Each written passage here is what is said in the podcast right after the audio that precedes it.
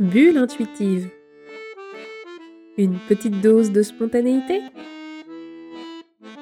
Un podcast proposé par Céline Lebriand.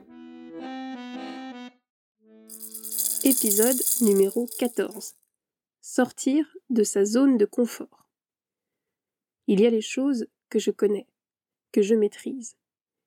Le cadre réconfortant de mon quotidien qui me rassure les activités que je pratique depuis l'enfance et qui font partie de ma zone de confort. Et puis, il y a l'inconnu, cet horizon un peu lointain, mais tout de même perceptible, ce champ des possibles qui donne des idées et des envies. Toutes les choses dont je rêve, que j'ai envie d'essayer, mais pour des raisons pratico-pratiques, que moi seul décèle la plupart du temps, il est difficile de les atteindre. Jouer d'un nouvel instrument de musique tel que le saxophone? Avec mon asthme, je me dis que ce n'est pas vraiment envisageable. Devenir musicienne professionnelle?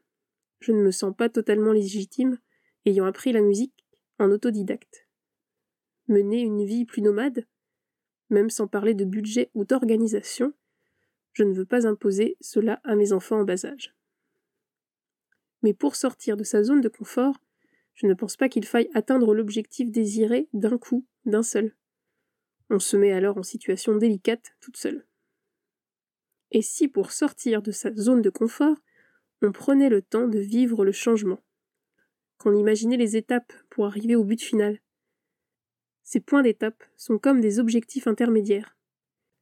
Et lorsqu'on atteint l'un de ces paliers, on se sent déjà grandi. On ose mettre le pas hors de son périmètre de sécurité, mais en douceur, sans se brusquer. Même si ce sont des petits pas, qui constitue au final un grand bond en avant. Le vent de la nouveauté nous emporte. Depuis quelque temps, je flirte avec cette limite et la franchis régulièrement. En créant le blog Devenir intuitive, je me suis lancé un sacré défi. Moi qui n'étais pas une adepte des réseaux sociaux, habitante de la campagne sans trop de débit internet et pas une grande connaisseuse en informatique, je suis sortie de cette zone de confort. Mais j'ai planifié cette sortie. J'ai choisi une formation pour permettre une transition pas à pas. Et ça marche. Il y a des moments de doute, bien sûr, surtout lorsqu'on découvre un tout nouvel environnement. Mais ça y est, on peut dire que je suis passé de l'autre côté. Je ne suis pas une geek non plus, toujours pas de smartphone, mais c'est sûr que le monde virtuel est rentré dans ma vie quotidienne. Oui, il a fallu mettre quelques convictions de côté.